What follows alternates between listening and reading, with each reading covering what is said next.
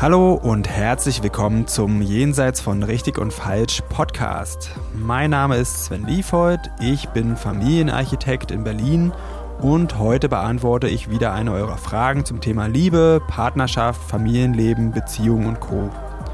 Ihr könnt mir gerne weiterhin Fragen zukommen lassen, am besten über Instagram. Da findet ihr mich unter sven.liefold.familienarchitekt und jetzt geht's los. Hallo Sven. Hallo Mika. Wir haben hier heute eine auch für mich total spannende Frage. Die hat mich schon, ja, gleich, gleich ganz schön bewegt. Ich lese sie erstmal vor. Und zwar, wie geht das mit dem Akzeptieren, wenn eine Familie zerrüttet ist und es keine Lösung geben wird? Ja, ich muss äh, zugeben, ich habe die Frage auch schon länger und die, die schiebe ich auch so ein bisschen vor mir her, seitdem ich sie gekriegt habe, weil ich das Thema sehr bewegend finde und es ist sehr komplex und ähm, macht mich auch traurig. Ich kann ja mal erzählen, worum es da noch im Hintergrund geht. Und zwar kommt die Frage von einer Followerin, die hat mir dazu noch geschrieben, dass es dabei um eine Erbschaft geht. Sie hat so formuliert, dass ihre Ursprungsfamilie äh, Mist gebaut hat mit dem Erbe und dass zwei ihrer Geschwister sie und noch an, äh, zwei andere Geschwister übers Ohr gehauen haben. Also fünf Geschwister gibt es da.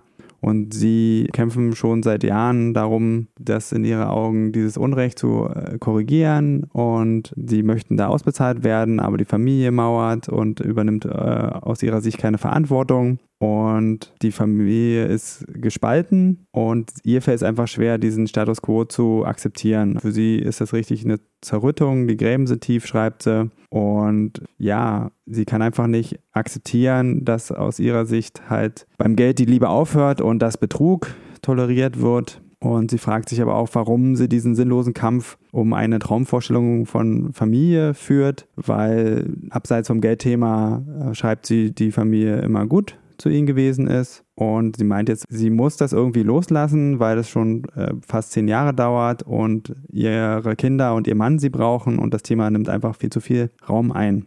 Aber sie kann es nicht ruhen lassen. Wenn ich das so höre, kann ich das total verstehen, weil Ungerechtigkeit ist, ist das, was mich zum Beispiel auch im Leben am meisten fertig macht. Und deswegen hat mich diese Frage auch ja doch ein bisschen fertig gemacht, weil ich da diese Ungerechtigkeit total rausspüre und mein, mein erster Impuls war auch sofort Partei für sie zu ergreifen. Mhm. Kann ich verstehen. Ich kenne das Thema auch von mir und ich kenne es auch zu Hause. Den Kindern ist es auch total wichtig bei uns. Allerdings ist es auch ein Thema, wo es am häufigsten tatsächlich äh, dann auch Streit drum gibt. Und zwar um das unterschiedliche Empfinden von Gerechtigkeit. Und ja, also ich bin jetzt kein Rechtsanwalt.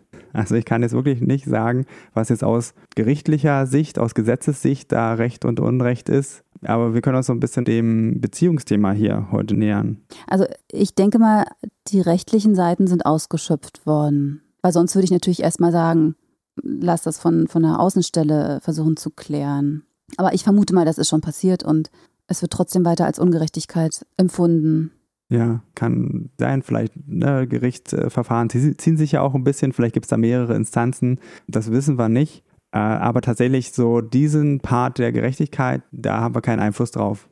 Und dann kommt halt das zutage, was wir persönlich als gerecht und ungerecht empfinden. Und also was mir ein bisschen fehlt, ist noch ein bisschen, noch ein bisschen mehr Background. Zum Beispiel weiß ich nicht, was heißt, dass irgendwie Mist gebaut wurde mit dem Erbe. Also wie konnte das dahin kommen vom Testament her oder gab es, vielleicht gab es es auch nicht. Ich äh, kann mir jetzt nur darunter vorstellen, dass da irgendwas schiefgelaufen ist und dass deswegen das, was sie gedacht hätte, was ihr zusteht ähm, und ihre anderen beiden Geschwister, dass sie da nicht berücksichtigt wurden. Und das tut richtig weh. Und das kann ich, kann ich richtig, richtig gut verstehen. Und dann die anderen beiden Geschwister nicht gesprächsbereit zu erleben, beziehungsweise da sehr auf ihrem Standpunkt beharrend. Wahrscheinlich haben die auch, äh, oder mit Sicherheit haben die auch das Gefühl, dass sie im Recht sind und haben ihre ganzen Argumente. Und ja, das wäre vielleicht auch schon der erste Ansatz, wie ich da reingehen würde. Also insgesamt ist es ein sehr, sehr großer Fall und ich würde da ähm, immer eine Familientherapie empfehlen nur hört sich das an, so an, als ob da einfach niemand bereit ist, miteinander zu reden. Und dann können wir jetzt eigentlich nur gucken, was kann sie denn jetzt machen, um irgendwie da ihren Frieden zu bekommen. Abseits quasi davon, äh, Recht zu bekommen, sondern ihren Frieden zu bekommen, ne? Weil es scheint ja nicht möglich, dass zumindest das, was sie als Recht empfindet, das scheint nicht möglich, dass sie das bekommt. Ja, das scheint so. Obwohl ich auch ein bisschen raushöre, dass sie es immer noch, ähm, also sie kämpft ja immer noch. Also, dass irgendwas in ihr noch daran glaubt, dass das passieren könnte. Oder vielleicht ist auch der Gedanke, als sie sich jetzt an mich gewandt hat, vielleicht kann ich ja irgendwie helfen, wie kann man miteinander reden, dass da vielleicht noch was passieren kann. Und das wäre auch die erste Frage, die ich stellen würde. Was ist denn hier das Motiv? Also äh, ist das Ziel jetzt zu erreichen, dass das Erbe anders verteilt wird, so wie sie es für gerecht empfindet? Oder geht es darum, die zerrüttete Familie wieder zusammenzubringen? Das sind für mich nämlich zwei unterschiedliche Themen. Und es ist völlig in Ordnung, wenn sie jetzt sagt, dass eigentlich ähm, geht es mir ums Geld. Mhm. Also für mich, klar, du sagst, so sind zwei Themen. Für mich ist es aber irgendwie doch ein Thema, weil wenn ich mich so krass ungerecht behandelt fühle in einer Sache und dann ist jetzt die Sache eben Geld, glaube ich, könnte ich nicht in Frieden auf jemanden zugehen, wenn diese Ungerechtigkeit noch besteht, aber vielleicht auch nicht. Vielleicht ist es ja auch so, dass eben, wie du schon meintest, die beiden Geschwister sich auch total im Recht fühlen und wenn mir nochmal wirklich erklärt werden würde, wie die beiden empfinden, wie, also wenn die beiden das erklären könnten, meine ich, wieso sie das gemacht haben, wieso sie auf ihrem Standpunkt beruhen und äh, nochmal gesprächsbereit wären, ja, vielleicht wäre das dann auch irgendwie schlüssig. Für mich, aber dazu muss erstmal ein Gespräch passieren. Die Sache ist halt aber, wenn kein Gespräch zustande kommt, dann braucht es ja trotzdem eine Lösung für die Hörerin, dass sie sich einfach nicht mehr so schlecht fühlt damit. Genau. Und es scheint halt eben so, also ich wollte die Unterscheidung einfach machen, wegen dem Fokus, den man halt einnimmt. Also wenn ich jemanden, der eine feste Meinung hat, von etwas überzeugen will, was von seiner Meinung abweicht oder von seinem Empfinden vielleicht sogar, was noch viel tiefer geht als eine Meinung, dann brauche ich eine gute Beziehung zu dem. Also das ist überhaupt erst die Basis, wie ich jemanden ähm, erwärmen kann für meine Sicht der Dinge.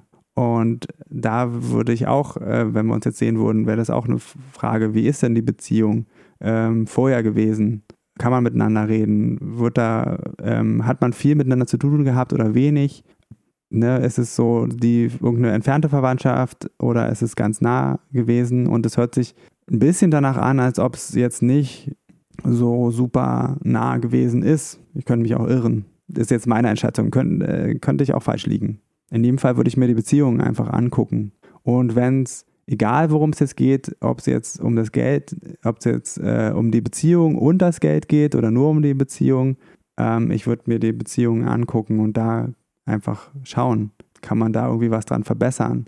Und meine Erfahrung ist, ich muss wirklich ernsthaft an jemand anders interessiert sein, um, ähm, um den erreichen zu können. Und nicht, nicht nur für meine Sache interessiert sein. Äh, ich will jetzt nicht unterstellen, dass sie sich, äh, dass sie sich für die anderen nicht interessiert, aber vielleicht ist das vordergründige Thema schon dieses, okay, ich bin beschissen worden und das will ich geändert haben. Und dieses Gefühl steht dem Ganzen einfach im Weg. Ja, hört sich für mich schlüssig an. Ganz oft äh, will man ja auch, also ich gehe jetzt mal von mir aus, ich wollte schon manchmal in meinem Leben auch sowas wie Wiedergutmachung. Eigentlich gar nicht, weil es mir um die Sache ging, sondern um es soll gerecht sein. Punkt. Aber was, was gerecht ist, das hatten wir ja schon am Anfang, ist ja eine total individuelle Sache. Und ja, ich glaube, das kostet ganz schön viel Mut und ganz schön viel Größe, da nochmal hinzugucken und zu gucken, ah, meine beiden Geschwister, welche Motive haben die denn? Kann ich die vielleicht verstehen? Kann ich da vielleicht was nachvollziehen? Ist es vielleicht auch so, dass das gar nicht gegen mich und meine beiden anderen Geschwister gerichtet ist, sondern welche, welche Motive ähm, liegen wirklich dahinter? Muss ich mich da so persönlich angegriffen fühlen oder vielleicht auch ungewollt fühlen. Hm, Finde ich einen guten Ansatz. Also das ist auf jeden Fall was, was sie tun kann, da wirklich ein bisschen auf die andere Seite rübergehen und versuchen, den Blickwinkel einzunehmen und sich ernsthaft dafür zu interessieren. Allerdings ist das echt schwierig, wenn die eigenen Gefühle noch nicht geklärt sind dazu. Deswegen würde ich halt empfehlen, erstmal bei sich selber aufzuräumen einfach herauszufinden, was ist da in meinem Inneren los und was hindert mich daran, das abzuschließen. Also diese Beschäftigung damit, die erlebe ich immer als sehr hilfreich bei ganz vielen Sachen. Und meine Einladung wäre wirklich erstmal nur zu versuchen, dem zu begegnen, was da im Inneren los ist und gar nicht das irgendwie loszuwerden. Ja, oder diese, also es geht nicht darum, dass sie das auf einmal gerecht finden soll. Überhaupt gar nicht. Es geht darum, sich da ein bisschen auf die Spur zu kommen. Sagen, okay, was ist denn da los? Ähm, wie sieht unsere Geschichte miteinander aus? Die Geschichte da mit meiner Ursprungsfamilie, mit den Eltern, wofür steht vielleicht das Geld für mich? Ist es vielleicht so eine Art Wiedergutmachung oder ist es eine Form von Anerkennung? Ja, das, das kann alles möglich sein. Und da einfach erstmal Kontakt mit aufzunehmen, wäre für mich was, was in Richtung, ja, vielleicht nicht, noch nicht hingeht, aber den Weg frei macht für eine Form von Frieden mit der Geschichte. Und ich sage jetzt was, auch was, was Provokantes. Also mich würde es auch an ihrer Stelle provozieren. Aber dass sie sich vielleicht auch die Frage stellt, was, was hat sie vielleicht auch dazu beigetragen, dass es überhaupt zu so einer Situation kommen konnte? Und das ist jetzt eigentlich nicht provokativ gemeint, aber oft hat man selber auch zumindest einen gewissen Anteil an den meisten Situationen, die einem widerfahren. Mhm. Also vielleicht kann das für sie nochmal irgendwie eine, eine Klärung bringen, beziehungsweise vielleicht auch ein bisschen mehr Milde in das Thema bringen. So in die Richtung, wer unter euch ohne Sünde ist, der werfe den ersten Stein. Wunderbar hm. zitiert, ja. Aus der Bibel, oder? Auf jeden ich, Fall. Ich habe sie nur in Auszügen gelesen, muss ich gestehen. Ähm, ja, und vielleicht auch noch von mir noch der Zusatz, wirklich nur als Selbsterforschung sehen und als einen Weg in Richtung Frieden äh, mit dem Ganzen schließen und nicht als eine Schuldfrage oder so. Wirklich darum geht es nicht und so verstehe ich jetzt deinen Ansatz auch nicht. Nee, hast du, hast du äh, korrekt verstanden. Mir fällt noch ein, in meinem Leben gab es ja auch schon ein paar Ungerechtigkeiten und als ich mich mal drüber bei einem Freund ein bisschen ausgeweint habe, hat er zu mir gesagt, es ist einfach so, Ungerechtigkeiten passieren im Leben. Das ist was, was man einkalkulieren muss, was einem aber nicht die Lebensfreude nehmen sollte. Und tatsächlich, wenn ich drüber nachdenke, ich kenne niemandem, dem nicht schon was total Blödes, Ungerechtes passiert ist. Also vielleicht hilft es wenigstens, die Sache in dem Punkt ein bisschen zu relativieren, dass man nicht denkt, oh, nur mir passieren so schlimme Sachen, mir allein äh, ist jetzt sowas, sowas Negatives widerfahren. Also mir hat es geholfen zu sehen, dass ich mit diesem Erleben auf jeden Fall schon mal nicht, nicht allein dastehe. Mhm. Ja, ähm, gefällt mir. Klingt nach einem sehr weisen Freund. Dem würde ich zustimmen. Das sind Gefühle, denen können wir nicht aus dem Weg gehen. Die werden uns in unserem Leben immer mal wieder begegnen. Ich würde hier an der Stelle auch dazu sagen, das ist mit allen Gefühlen so, dass wir die nicht aus unserem Leben verbannen können. Wir können damit nur einen Umgang finden, der, ja, der uns nicht so abschneidet von, von der Schönheit des Lebens. Ne, und in dem Fall hier, so wie ich es verstanden habe, auch von ihrer Familie, äh, von also ihrer eigenen, ihren Kindern, ihrem Mann. Und einfach, weil dieses Thema so groß ist, weil sie es, also worum es aus meiner Sicht immer geht, ist, man kann diese Gefühle nicht akzeptieren, man kann die nicht verarbeiten, man will die nicht haben und die müssen ersetzt werden durch ein, ne, in dem Fall durch ein Gerechtigkeitsgefühl. Und sie hat ja nur schon echt viel probiert, zehn Jahre lang.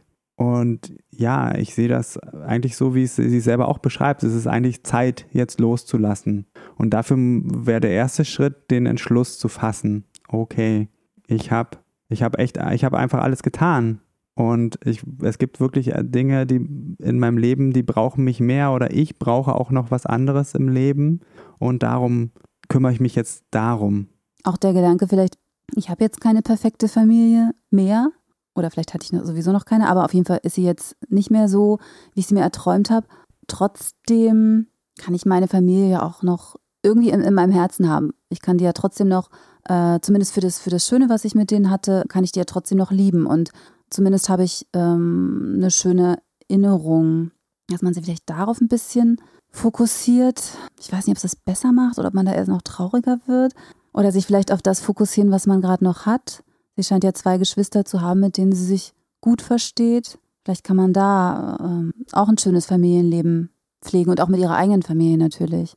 Ja, finde ich eine ganz gute Idee. Erst einfach auf die Dinge gucken, die da sind. Ne? Also allen voran würde ich ihre Kinder und ihren Mann einfach nehmen. Ne? Das ist ja auch schon eine Menge und da äh, gehört auch die Energie rein.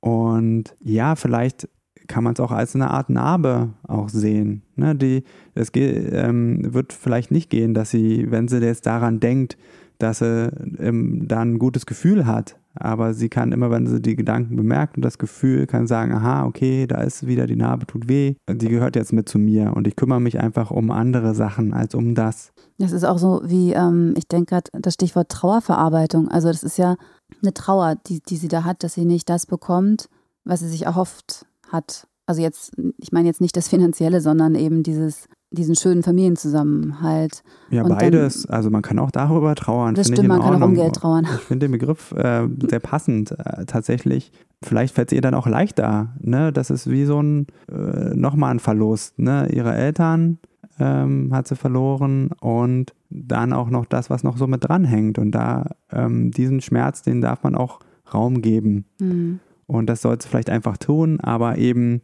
nicht mit dem Ziel, dann eine Lösung zu haben, sondern einfach durch den Schmerz durchzugehen. Und der bleibt einfach so lange, wie er bleiben muss, wenn wir, ähm, wenn wir ihn zulassen und uns ein bisschen darum kümmern. Wenn wir versuchen, den wegzumachen oder uns um andere Sachen kümmern, dann wandert er irgendwo in den Untergrund oder geht halt nie weg. Vielleicht und kann man auch nochmal irgendwie sowas wie ein Trauerritual machen.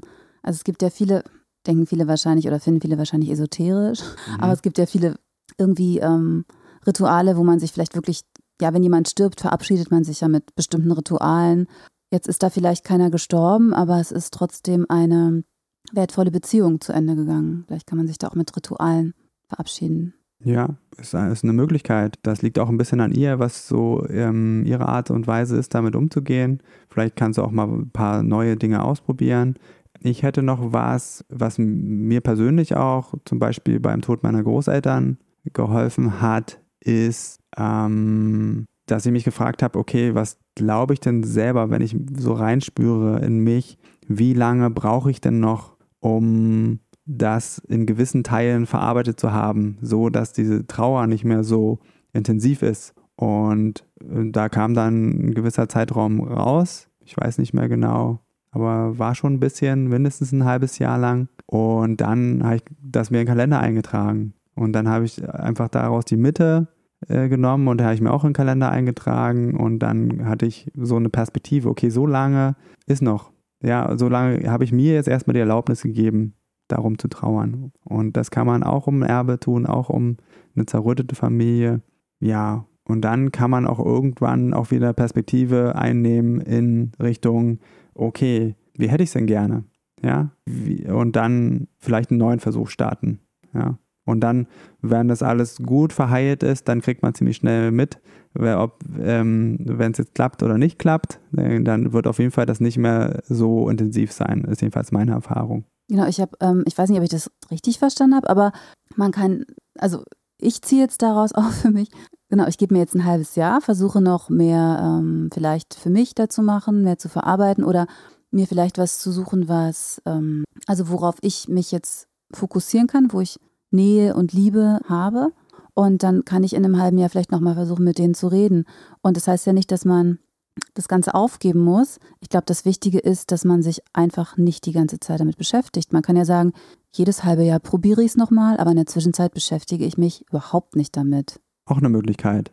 Und ich würde es dann auch immer diesem, mit diesem Trauerprozess kombinieren. Also wenn, das kann schon sein, dass man dann wieder enttäuscht ist, dass man gedacht hat, okay, jetzt sind wir schon ein Stück weiter oder ich bin ein Stück weiter und dann beißt man wieder auf Granit oder fühlt sich wieder schrecklich, ähm, dann auch wieder immer wieder einzuplanen, okay, ich ähm, brauche da ein bisschen Zeit, das zu verarbeiten, was auch immer da jetzt passiert.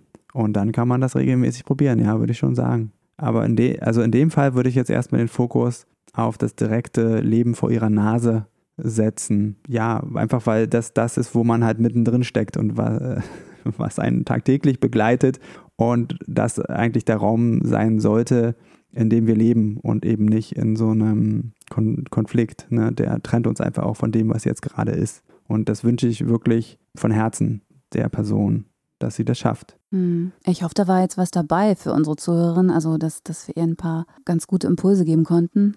Ja, das hoffe ich auch. Für so ein großes Thema ist ein Podcast natürlich immer zu wenig. Wenn sie da tiefer einsteigen will, wenn sie da ein bisschen aufräumen will, herzliche Einladung, sich begleiten zu lassen.